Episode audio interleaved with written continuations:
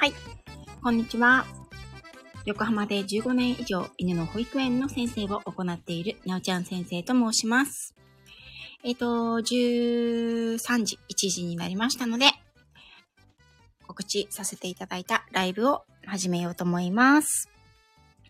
あ、ともこさん来ていただいて、早速ありがとうございます。ちょっと待ってくださいね。招待します。あ、とつーさん。はい。一番ありがとうございます。招待させていただきますね、ともこさん。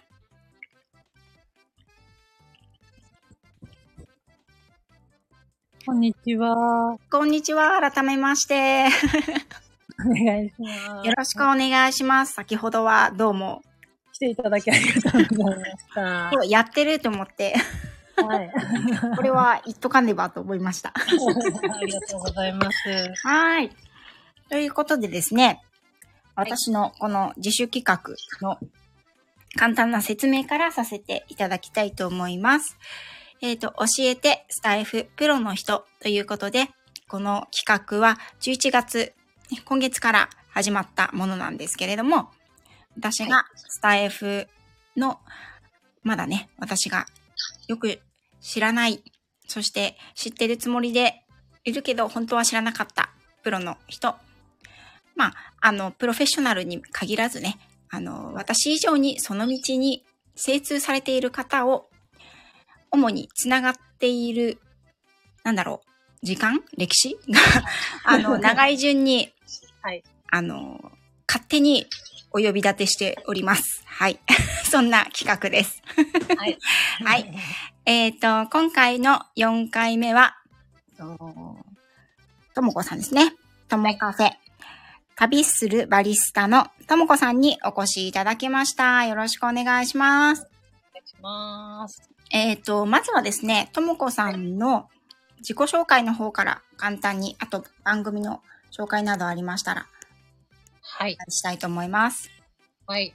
えー、自己紹介。そうですね。はい私は、えっと、まあ、旅するバリスタともことして、SNS とかでは活動をさせてもらっていて、はい。本業はコーヒーのお仕事をしています。はい。はい。で、まあ、コーヒー、うんコーヒー好きが極めてったらコーヒーの仕事をするようになったっていうような感じなんですけども、うんうん。はい。えっ、と、番組紹介は、そうですね、まあ、コーヒーのことを皆さんにうん。知っていただきたいと思い、コーヒーの入れ方だったり、はいあとはおすすめのカフェ、まあ、カフェ巡りが好きっていう方もたくさんいるので。そういった方にこうおすすめのカフェを紹介したりっていう内容を中心に、はいまあ、自分がその時ハマってることとかをちょこちょこお話ししているようなチャンネルです。はい。で、なんか当初は本当にコーヒーのことに特化してるつもりだったんですけど、うん。なんか気づいたら、まあ旅、まあ旅行もまあちょっとは入ってましたけど、ええ、ええ。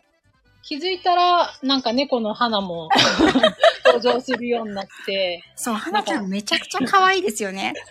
そう。だから、なんか、周りの皆さんの反応がすごい良いので、うん花だけの声の収録とかも時々ありますよね。もうめちゃくちゃ癒されます。あの、うちの犬はそういう感じでは、あのね、犬、ワンちゃんって、あんまり、こう、そういう感じでは言ってくれないし、なんか犬がね、ワンとか言っても、あの、なんかちょっとうるさいなって感じで、あの、にゃーん、にゃーんっていうなんか癒されボイスじゃないじゃないですか。確かに。なんかもう、あの、花ちゃんのね、あの、花ぴょんって言って、にゃーんってちゃんと答えてくれる感じとかも、ああ、これはもう、あの、音声メディア受けするのは完全に猫だなってね。思いますね。うん。想定外でしたけど、なんか今となっては、もう、パーソナリティとしてあ花にも登場してもらってます。なんかあの、スタイフのこの配信の中で、配信者さんの中で、私もフォローさせていただいている中でですね、猫ちゃん飼ってらっしゃる方もやっぱり多いでしね。はい。あの、猫ちゃんがね、ちょっと登場してくる方もいらっしゃるんですけど、あの、花ちゃんはやっぱりね、上手ですよね。愛の なんか、あんまりこう喋ってくれない子とかも、やっぱりいらっしゃるじゃないですか。うんそこら辺が、あの、は、よく心得てるなっていう感じのね、花ちゃんはしますよね。い 意外でした。まさかそんなラジオ、ラジオ受けするとは。いや、そう、そういう感じでね、あの、ともこさんとともに大人気の、あの、花なんですけれども、ともこさんはスタイフを始められて、えっ、と、今どのぐらいになられるんですか？そうですね。今年の10月で2年目を迎えて、うんうんうん今 3, 週3、3年目に突入しました。はい。はい、私がですね、きあの、ともこさんを今回よ、あの、お呼び立てしたのはですね、えっ、と、私が始めたのが、えっ、と、2021年の12月だったんですが、はい。えっ、と、私がですね、あの、第1回のゲストのサラ先生、はいはい。釣られて、ここに、このスタイフを始めたんですけど、はい。あの、サラ先生以外の方のライブに初めてお邪魔したのが、あの、ともこさんだったんですね。え、そうなんですねそうなんです。もうね、ドキドキしながら、あの、でもなんか、タイトルというか、はい。あ、いろはさん、こんにちは。あのこんにち、は聞かれて、どうしてもちょっと入ってみたいとか思って、でもあの時って、まだライブに入ると、視聴開始しましたって出るじゃないですか。ありますね。5分はいとかね、ひっそり聞くとかできなかったから、そしたら、ともこさんのお部屋が本当に皆さん温かい方々ばかりで、ともこさんもすごい、あの、優しく穏やかにお話しされていてですね、あの、コーヒーのね、音とかもあって、なんか。すごい癒し空間だと思って、えの時、あの、初めてのライブって皆さん覚えていらっしゃるかなと思うんですけど、初めて誰かのライブに、全く知らない方のね、ライブに入る時って、すごく緊張しません？しね、緊張します。ますよね。今でも緊張します、私は。全く知らない方の入る時はね。うん。だけど、この、やっぱり初めて入ったともこさんのライブがこんなにあの優しく温かい場所だったので、すごく、うんあの印象に残ってるんですね。うん。ねで、それがね、2021年の多分2月の頭なんですよ。おー。はい。で、あの、私、あの、これをやるにあたってですね、この企画を始めるにあたって、どなたと どのぐらいの期間つながってるのかなっていうのをしざっと調べたんですけど、はいはいはないかなかわかりづらいんですけどね。うんうん。今、あの、コメントの今古い順から見られるので、はい。遡っていった時に、ともかさんかなり初期の頃からはい。コメントをくださっていたんですね。えー、そうなんだ。一番最初が2021年の2月10日でした。おー、すごい。すごい調べましたでしょ私。すごい。私にしては珍しく。すごいすごいうん。なのでね、あの、今回はこのようにね、あの、お呼びさせていただいて、本当にありがとうございます。ということでね。ざいます。はい。で、早速なんですけども、ともこさんは、えっ、と、どういった経緯でこの音声配信を始められたんですか？はい。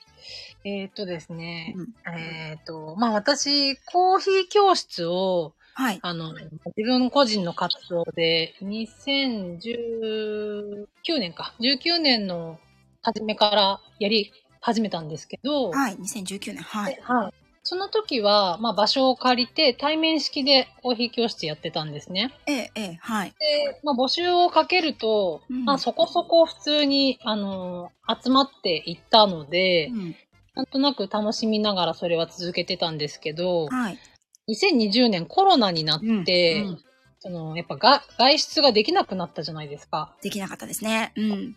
それで、あの、まあ、コーヒー教室もせっかく楽しかったのに、やれなくなってしまい、はい。で、まあ、人との関わりも、こう、薄くなりう、ん。なんかやることが、まあ、仕事と家で、なんか余暇を過ごすぐらいしかなかったのうんで、なんとなくこねう、そう、つまらない日々になっちゃっていて、で、そんな時になんかじゃあ、あの、やっぱりオンライン化が徐々に始まっていたので、うううなんかう、んコーヒー教室もオンライン化できないだろうかっていうので考えて、はい。まずオンラインでコーヒー教室を始めたんですけどあ、ーやっぱりまだ人が集まらないんですよ。ね、オンまラインだうんあのー今ほどなんかオンラインがメジャーじゃなかったですよね。 Zoom って何みたいな感じだったぐらいだったんで、うん。で、集まらなくてどうやったら集客できるかなって時に、うん。まあ、もうちょっと SNS を活用していこうと思って、うんそれで、なんとなくその時気になってた、そのラジオはい。この時がちょうどその、あれだったんですよね。その、有名なブロガーさんとかが収益化できるとか言って、スタイフ、スタイフとかって言あってる。、そうだったんですね。だから多分スタイフの中でも2020年の9月と10月組9月、10月組多いですよね。多いのですが、うん私もその10月組なので、はいはい。あ、なんかその収益化っていうところで、うん。なんか興味を持ってやってみようかなってなったんですよねう。ーんはい。あ、ローガンさん、こんにちは。あえっ、と、ともこさんの、あの、トマカフェの後にですね、実はコーヒーの輪を広げたいという、なんていうんですかね、テーマが書かれていらっしゃると思うんですけど、まあそういった気持ちもね、やっぱり、あの、あると思うんですが、この音声配信を通して、コーヒーのプロフェッショナルとして伝えたいことっていうのは、どんなことがあるんですか？そうですね。まあ、プロフェッショナルとして伝え、あの、プロじゃなくても全然楽しめると思うので、コーヒーって。ええ、ええ、ええ。はい。で、なんか、生活に取り入れると、なんかすごく、自分と向き合える時間がほんの少しだけあったりとか、まうんあ、ただ単に癒されるだけでも、うん。そういう時間があったりとかして、うん。その時間ってすごくいいなって自分も思うようになったので、あなんかその辺を、こう、まあ、伝え、伝、伝わったらいいなみたいなのがあ。うん、うん、うん。ありますね。うん、そうですよね。私もあの、コーヒーすごく好きなんですよね。あのー、ともこさんもね、何度か聞いていただいたあの、世界一周のね、はいはい旅、そうですね。多分私よりいろんな国のコーヒー飲んでる。そう最初私はともこさん、あの、配信を伺ってた時に、ちょうどね、あのーメルボルンのカフェをはい紹介されている頃で。はい。あ、トツさんありがとうございました。あのーそれがすごい良くて、うん。聞くようになっていったんですけれど、えー。うん。なぜともこさんはそのコーヒーを自分で飲むということが好きっていうところからお仕事にされようと思われたんですか？そうですね。なんかうん。多分、普通に割と子供の頃からコーヒーが好きだったんですよね。子供の頃からですか？子供の頃なんで、まあコーヒー牛乳とか、コあーヒー風味のアイスクリームとか、まあそういうのなんですけどそうそうそう。なので、あのーうん。すごい青い鳥が。トッツさん、あの、5タップの、あの、絵文字がすごいことになってますけど、ありがとうございます。大丈夫ですよ。あの、気をつけて運転してください。で子供の頃からコーヒーが好きで、まあ大人になって、うん。うん。やっぱりコーヒー屋さんに行って飲むのとか、うんまあ普通に缶コーヒーとかでも全然大丈夫だったんです。あ、当時はそうですね。うんうん。はい当時はね。うん。それぐらい好きで、うん。で、でも別に仕事にしようとかは全くなくって、コーヒーのこだわりも全くないですえ。し、うん。うん。で、それが2013年にワーキングホリデーでオーストラリアに行うん。って、で、それで、あの、現地のカフェ文化を見て、うん、なんとなくそのバリスタっていう職業が、日本だと、まあカフェの店員さんぐらいな、そうですよね。だと思うんですけど、向こうだとやっぱり、なんかプロフェッショナルっていう感じがすごくかっこいいですよね。それで、なんかちょっと憧れるようになり、うん。あとは自分がたまたままだ別にバリスタになりたいとかとも思ってない時にカフェで働く機会があって、ええ、ええ。その時全然知識も経験もないのにコーヒーを入れてお客さんに出すとお客さんがありがとう美味しかったみたいな感じで喜んでくれたんですよね。そうだったんですね。あの、配信でもそのあたりのお話かなり前ですけど、されてましたよね。ねしてます。はい。うん、私も、あの、伺った記憶があります。うん。で、その喜んでもらえるのがすごく嬉しかったのと、だけどその時って自分全然なんか知識も経験もない、今、今思えば多分大したコーヒー出してないのに、それを美味しいって言ってもらえたのは嬉しいけど申し訳ないみたいな感じでもっと上手くなりたいみたいになあったのがきたんですねっかけ。でコーヒーを仕事にしたいなって思うようになったんですよね。あーなんかその海外に行って、日本と違う、その道の文化うんにそこに集う人たちに触れて、その道を志すっていう流れが、なんか全然分野は違うけれど、私も一緒だなって思って、あ、確かに。あなんか今すごくね、ちょっと、あの、今更ながら、なんかビビッときましたね。ミキさん、ジュリさん、こんにちは。ありがとうございます。ねえ、あ、なんかだから、私はなんかすごいずっとともこさんのことをすごく、なんかこう、好きなんだなって今思いました。ありがとうございます。かもしれないですけど。公開告白。はい、そうだったんですね。そう、その、オーストラリアにね、あの、ワーホリに行かれて、それがやっぱり人生でコーヒーをやっぱりしお仕事にされていこうっていう、うん、きっかけになられたということだと思うんですけれども、なんか、そうですね、大きく、なんか、これが日本とやっぱりちょっと違うなっていうのは何かありましたか？そのバリスタ、バリスタの地位というか、高いっていうことの他になんかそのカフェ文化を通して？うん。うんまあなんか日本もやっぱり日本の喫茶店文化みたいなのがあるから、うんうんコーヒー好きな方はすごく多いと思うんですけど、うん。オーストラリアの方の方がより日常的にこうかコーヒー屋さんに行く習慣があるというか、通勤途中にお気に入りのカフェに行って、お気に入りのバリスタと世間話をしながらコーヒーを買うみたいな。そういうところだったり、うん。あとオーストラリアの人っても自分の飲みたいコーヒーが一択なんですよね。割ともう決まったコーヒー。えそうなんですね。でこのバリスタがいるからこのカフェを、えーカフェに行くみたいな、そういう人もいて、そうなんだ。日本人って割といろんなカフェに行っていろんな味わい楽しみたいみたいなのがあると思うんですけど。期間限定とか大好きですしね。そうそうそうそう。でも、オーストラリア、特にメルボルンは、うんやっぱりもう自分が気に入ったカフェにしかむしろ行かないぐらいな感じそうで、なんですね。だからスタバが、あの、流行らなかった国なんですよ。ああ、そうなんだ。確かになんか、あの、私は、まあ、オーストラリアはね、遊びに行ったぐらいなんですけど、私はイギリスにいたので、はい。あの、イギリスの、まあ、ど田舎にいたんですけど、あの、はいパブ、パブ文化なんですね。うんそうですで、やっぱりね、うんお気に入りのパブっていうのが、みんなそれぞれあって、やっぱりそこにみんな行くんですよね。うん。そんな、それでこう、まあ、私はビール飲まないからわかんないですけど、うん、そこでの、やっぱり、時間を楽しむ。で、そこの、うんその、店員さんとのやりとりを楽しむっていうのも、一つ文化に入ってますよね。そうなんですよ。うんうんうんうんうん。そうなんだ。そっかそっか。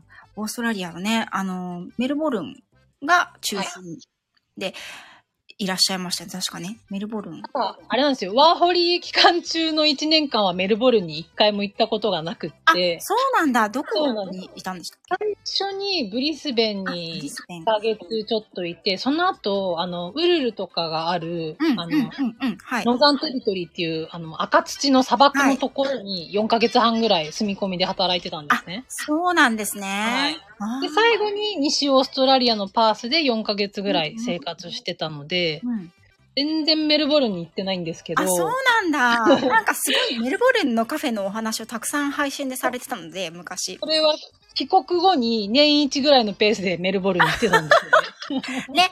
あの、ともこさんといえばやっぱりこう、お名前にも入ってる旅するバリスタということで、はいあの、コーヒーのね、配信される方とか、焙煎される方とかたくさんいらっしゃる中で、やっぱりその旅とコーヒーっていうのを、あの、こうテーマに一つ取り上げられていらっしゃるじゃないですか。うん。はいで、私もね、参加させていただいた、あの、名、名企画、あの、あ、私の、ここが私のアナザースカイ。なんかもね、懐かしいですよね。うん。させていただいて、やっぱりともこさんにとってコーヒーとともにやっぱりその旅っていうのは欠かせないのかなっていうふうに思うんですけれども、うん。その旅を通して、まあ見えたものとか、今のお仕事に、今の生活につながっていることっていうのは何かありますか？やっぱりなんだろう、その、ま、人との出会いですかね。まあ、け経験もそうなんですけど、ええ、ええ。でもやっぱ出会っ、出会ったことでいろいろ学んだり、まあ、その、いいことだけじゃないじゃないですか。うんそうですよね悪いこともねあるしねそう。でもそれも含めて、なんかすごくいろんな見方とかうん。ができるようになったなっていうのと、うん。あとその、まあ、ワーホリに行ったきっかけも、要は現実逃避をしたかったんですよね。あ、そうだったんですね。高い志があったわけじゃなくて、とうん。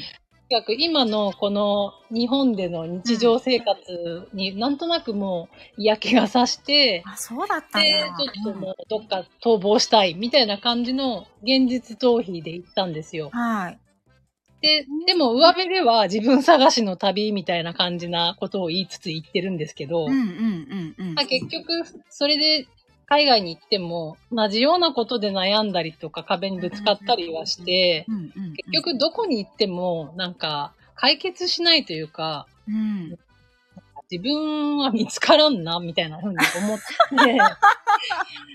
うん、なんかやっぱ自分が変わらないことには何も変わんないんだ。どこに行ったって自分からは逃げられないから、ああ、名言出た。うん、自分からはどっかね、逃げられないどこ行ったって、その通りですね。なんか海外行っても同じような悩みにぶつかるから、うんなんかそれが分かったっていうことで、うんまあ日本に帰ってきてからも、うん。まあししんどいこととかがあっても、うん。なんかまあ自分、自分なら大丈夫乗り越えられるかなっていうふうになんかうんいい意味で開き直れるようになったのがすごくうん旅してよかったと思ってるので、うんそれ、が旅の魅力。まあで、で、人との出会いもそうですけど。そういう考え方が身についたことがすごい。いや素晴らしい。うん、でもすごいわかる気がします。うん。で、なんかこう、いろんな国に行かれてるじゃないですか。あの、はい。でも、なおちゃん先生ほど言ってないです。いやいやいやいや。ね、あの、まあ、国の数じゃないですけど、その、やっぱり自分の住んでいたところというか、やっぱり海外に出ることで、なんかこう自分が住んでいたところとか、世界って、あの、なんだ、なんていうのかな。そこに囚われてたなっていうことって結構気がつくし、うんあ、パパさんこんにちは。あのは、なんていうのかな。その自分からは逃げられないけれども、なんかこう、自分が悩んでたことがちょっとちっぽけだったなって思ったりとか、ね。なんかだからこう、いある意味、肝が座るというか、そうなんですよ。ね、そういうところありますよね。うんうんもうななんだったらもう日本語が通じる日本にいるんだから、なんかちょっとやそっとのこと大丈夫？みたいな。ほんとそう、それです。なりますよね。はい、なります。コミュニケーションスムーズに取れるじゃん、みたそいうな。そうそうそうそう。電車もサクサク動くじゃんみたいなね。そうそうそう。やっちゃんさん、こんにちは。来ていただいてありがとうございます。なるほど、なるほど。あとね、やっぱりあの、ともこさんといえば、あの、はいオーストラリア、そしてスペインはい。とかも行かれてますよね。はい。で、あそのお話というか、そのコーヒーのね、あの、スペインはスペインでまたカフェ文化が全然違うけれどありますよね。ババル文化っていうのかな？そうですね、バルですね。うん、うん、うん、うん。やっぱりコーヒーの文化とかは何か違うものが得られたりしたんですか？そうですね。コーヒーはやっぱりイタリアが近いっていうこともあって、はいその、伝統的なイタリアンスタイルのコーヒーなんですよね。うん。ので、今私がその興味を持ったコーヒーっていうのは割とあの最新の流行り系のコーヒー世界、コーヒーの世界なんですけど、イタリアとかスペインのうん、コーヒー文化は、どちらかというとその昔からの伝統的なスタイルね。を、うんうん、持ってるお店が多くて、うん。もちろんその流行りのコーヒー屋さんもあるんですけど、ええ、えやっぱりまだそこ、オーストラリアとかほど最新な感じじゃないっていうのがありますなんだ。ね。うんすみません、私、ど素人すぎて、ちょっとあの、恥ずかしいぐらいなんですけど、コーヒーにはい流行りってあるんですね。あるんですよ。すみません、何も知らなくて。ちなみにあの、今の最新、コーヒー業界の最新トレンドというとどんな、あの、感じのコーヒーなんでしょうか？えーっとですね、まず、その、今ってほら、サスティナブルとか SDGs とかが流行ってるのでうんうん、まあ、その観点からも、その、あ生産者さんに還元されるっていう、そういう顔の見える農家っていうのがあって、なので、コーヒー豆を買うときに、その、どこの国で、どこのエリアで、どの農家さんがどんな風に作ったのかっていうのが明確になってるコーヒーがあるんですね。なるほど。で、やっぱり普通より値段が高いんですよ。ああ、フェアトレードとまたちょっと違うんですか？違うけど、でも似てます。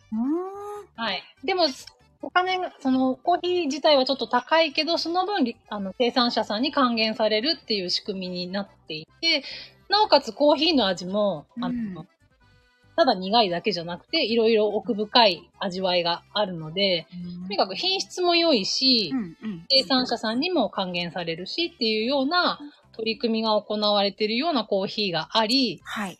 さらにその中でもいろいろなんかちょっと風味付けされてるようなコーヒーが流行ってるますね。なんかフレーバーってことですか？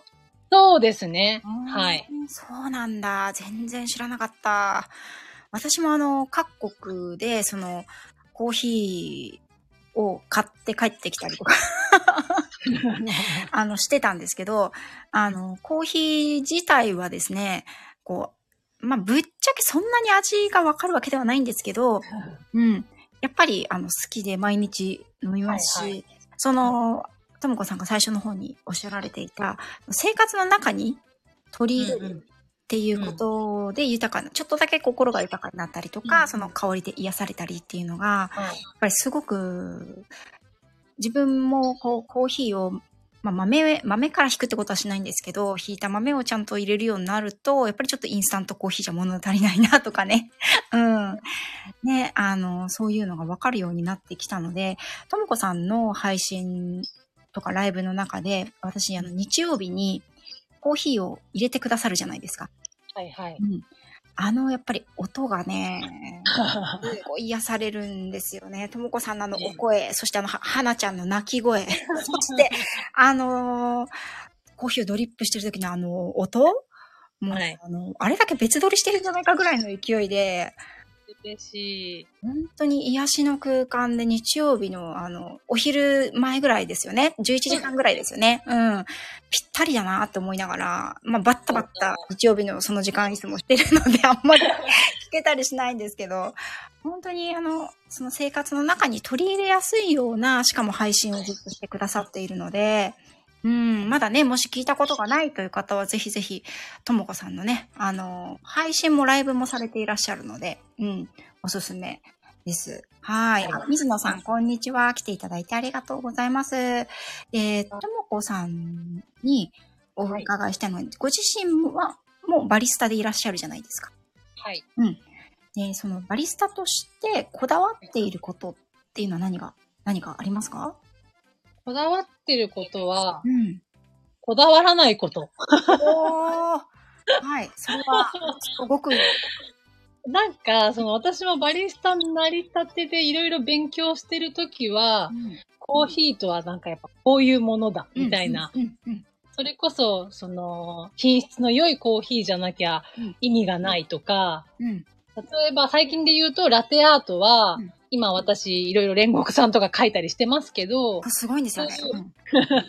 キャラクターものを描くよりも、あの、ハートとかお花っぽい絵柄を描いたりするラテアートがあるんですけど、うん、そういう方が、あの、コーヒーの味自体は美味しいんですね。味自体は美味しいってちょっと語弊があるな。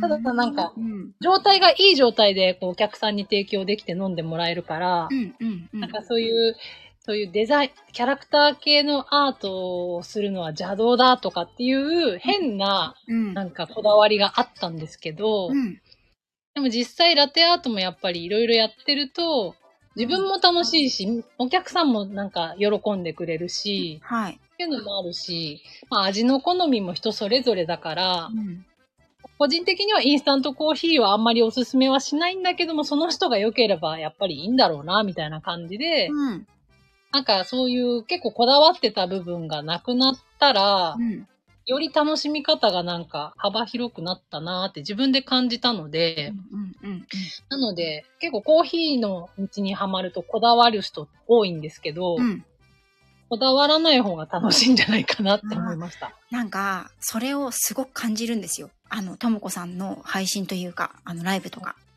うん、から、あの、じ、実はですね、これ言っちゃっていいのかどうかわかんないけど、どうぞ。言っちゃっていいのかわかんないけど、あの、コーヒー好きなんだけど、うん、あの、なんていうのかな。なんか難しそうで。ああ、うんうんうんあとそ、のコーヒー好きっていう方々の輪にはい。は、ちょっっと入りづらいなっていう。なんかコーヒー談義みたいのしてますもんね。してますけど、なんかこう、ほら、なんか、お前、セブンイレブンのコーヒーで満足してるようなやつはコーヒー好きじゃねえぞ、みたいな。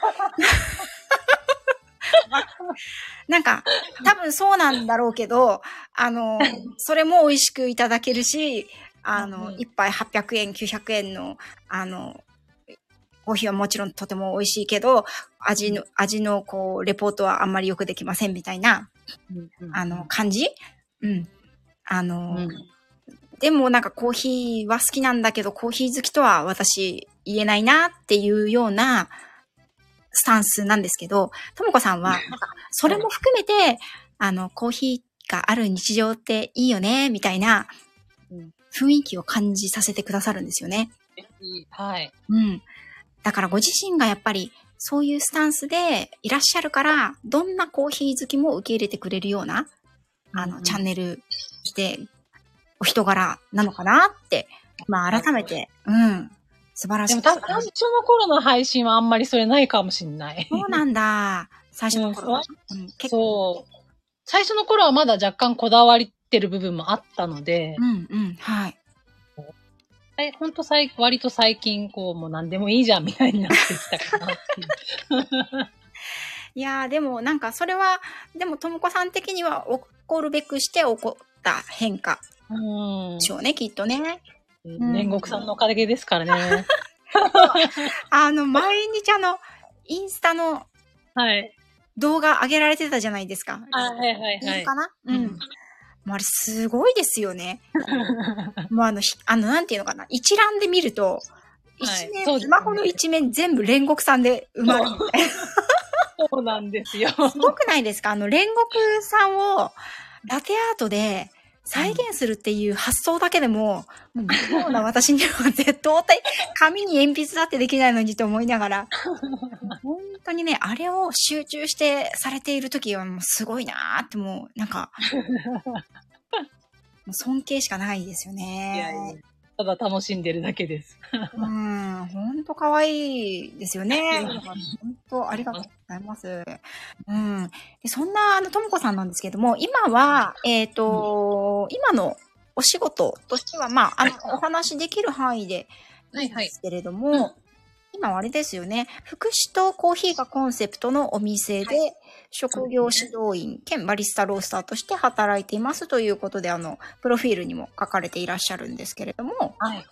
はい。そうですね。うんその福祉とコーヒーがコンセプトのお店ってなかなか聞かないと思うんですけれども、ざっとよろしければどんな感じそうですね。えっと、私も福祉に関しては全く無知な状態で、うん。あのー今の職場にいるんですけど、なので、まあ、もう働いて2年以上経ってますけど、それでもわからない部分もちょいちょいあるので、わかる範囲でになるんですけど。はい、もちろんです。はい。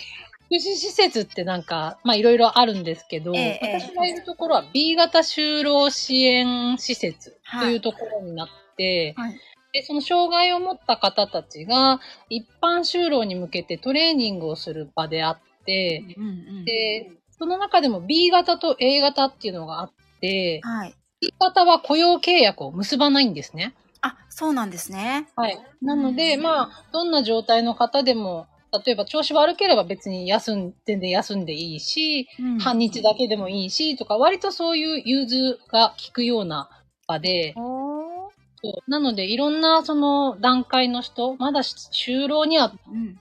遠いよねっていう方から、うんあとちょっと頑張れば就労いけそうだねっていう方まで幅広くいるんですけど、そうなんですね。はい。で、それでやってる内容が、まあ、コーヒー事業っていうことになって、ええ、ええ、ええ。コーヒーの焙煎とか、はいあとは、あの、コーヒースタンドもあるので、はいコ。ーヒーをドリップとかエスプレッソマシンでラテ入れたりとかして提供もする場であって、うん。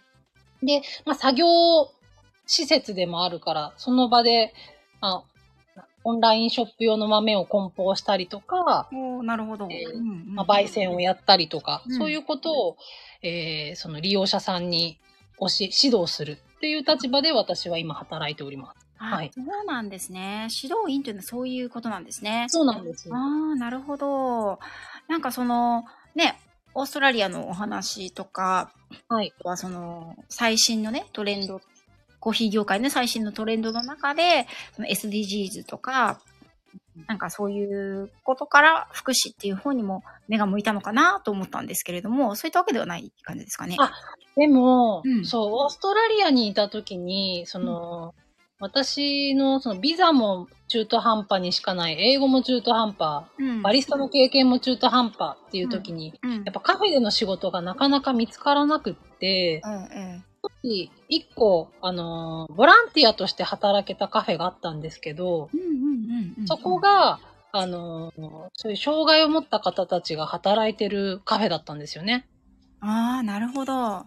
で、なんかそこで、その空間で過ごした時になんか暖かい環境だなって、その、あの、外国の、外国人で言葉もままならない私のこともなんか優しく対応してくれて、そう、なんかすごいいい空間だなっていうのがあって、それからその、日本で普通に別のカフェで働いてたけど、ええ、ええ。こう辞めた後に今の職場を見つけて、うん。やっぱもともとはそのオーストラリアのあの時のカフェを思い出して、うん。うんあいや、ちょっと興味あるかもっていうので選びましたね。あ、うんそうなんですね。あーなんか、この、その、あまりね、まだ馴染みのない感じの店舗だと思うんですけども、はい、そうですね。うん東京でしたっけ？ねそうです。東京の神保町とかうん神田とかあっちの方ですね。何店舗かある感じですよね。えーっとですね、今は1店舗ですね。あとはあれですか、オンラインショップがあるという感じ？オンラインショップです。はい。うんね、あのー私も実は、ともこさんの職場、はい。店舗さんのコーヒーをいただいたことがありまして、うんうん。はい。うんあの、こうバッグ？はい。あ、コーヒーバッグですね。バッグはい。で入れられるっていうのをはい知らなくて、それまで。これね、この間、いろはさんとコラボした時、いろはさんも言ってたんですよね。ね。はい。うんあれこれ紅茶と思ったら、聞いちゃったみたいな。あ、前太郎さんありがとうございます。うん。ああいう感じのものも販売されてるということでね。うん。でも結構他のコーヒー屋さんでも、うんうん形で売ってますね、今。手軽ですし、かといってね、味が、なんだろう、た物足りないというわけでも全然ないから、なんかどうやって入れたらいいかわからないっていうような方にはいいですよね。ですね。うん。気になった方はね、ぜひぜひ、あの、あれですか？ともこさんのはい。にお問い合わせしたりすれば。いいあ、全然、はい。全然お問い合わせお待ちしております。私もあの、あれですね、ともこさんの、あの、リンク先、あの、後ほどライブ終了後に概要欄に貼っておきますのありがで、とうございはい。よます。ろしかったら皆さん、あの、ご覧になられてみてください。あのね、煉獄さんのラテアートも、あの、インスタの方で見られますので。そうですね。ははいい。。アーディさん、たくさんありがとうございます。ね、あの、たくさん、その、バリスタ、ロースターとして、そして職業指導員さんとして今はお仕事されている中で、何かこう、やりがいとか苦労とかっていうのはありますか？そうですね。まあ、今、やっぱりその利用者さんと関わるっていう上で、うーん、なんだろう。なんか、普通って普通じゃないんだなっていうのをすごく感じることが多くって。自分にとっての常識が相手にとっては常識じゃないので、うんそういう部分でなんか人と接することに対してやっぱすごく大変だなっていうのが、まあ今感じてるところではありますが、うんうんまあでも逆にそれで自分がすごく成長させてもらってるので、うん。やりがいでもそこがあるかなっていう感じですね。ああ、人との関わりの中でしか結構やっぱり人間ってなかなか成長はできないですよね。ねうん。なるほど。そっかそっか。何か、それはやっぱりご苦労もあるけど、それ自身がやりがいっていうことですかね。そうですね。うんそうですね。まあ、うん、そうです。大変な分やりがいは感じますね。はい。えっ、と、今ね、もうスタイフ始められて3週目に、3年目に入られたと思うんですけども、ともかさんもね。はい。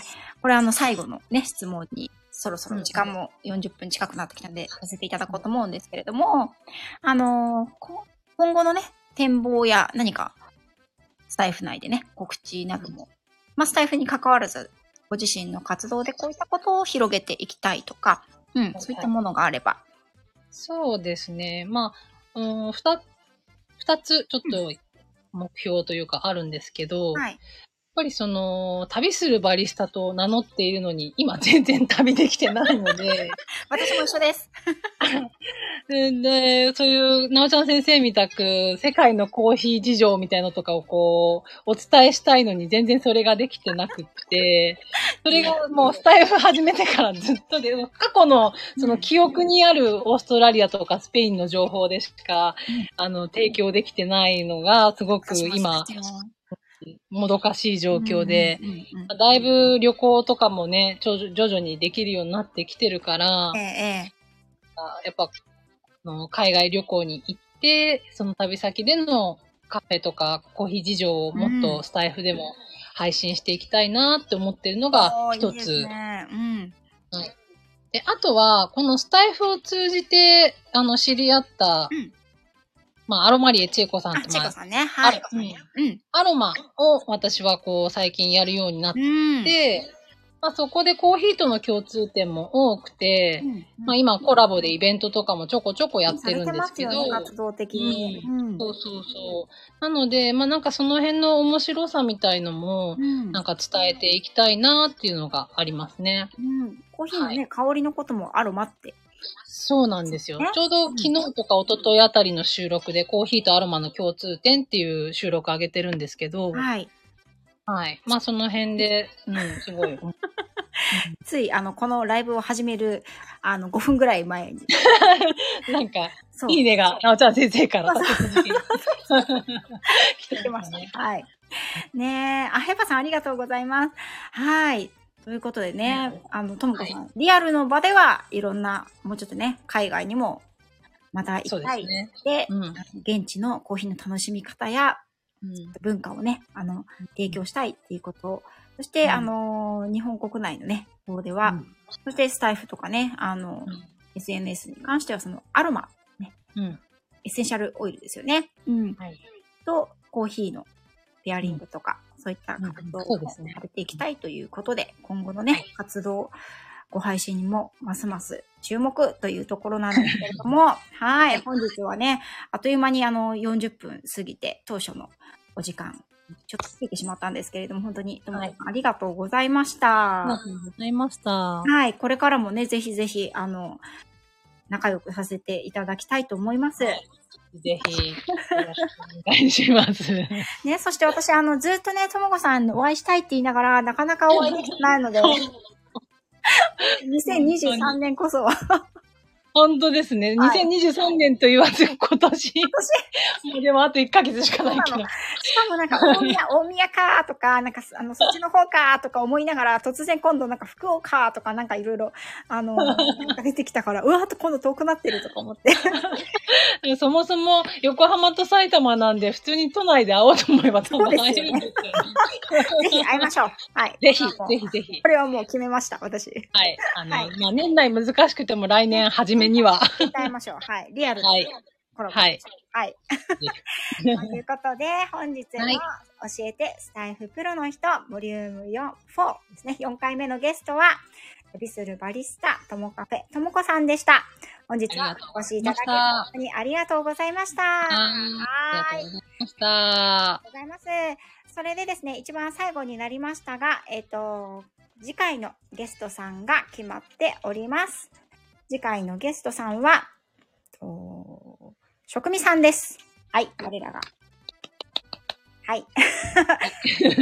の、ね、大人、あ、えっ、と、大人の給食室の、ね、国家栄養管理士の職味さんです。はい。日時がね、まだちょっと決まっって、しっかりと決まっていないので、確かね、多分12月5日になると思うんですけれども、えっ、と、ライブか収録かちょっと時間等はっきりさせてから皆さんに告知をしたいと思います。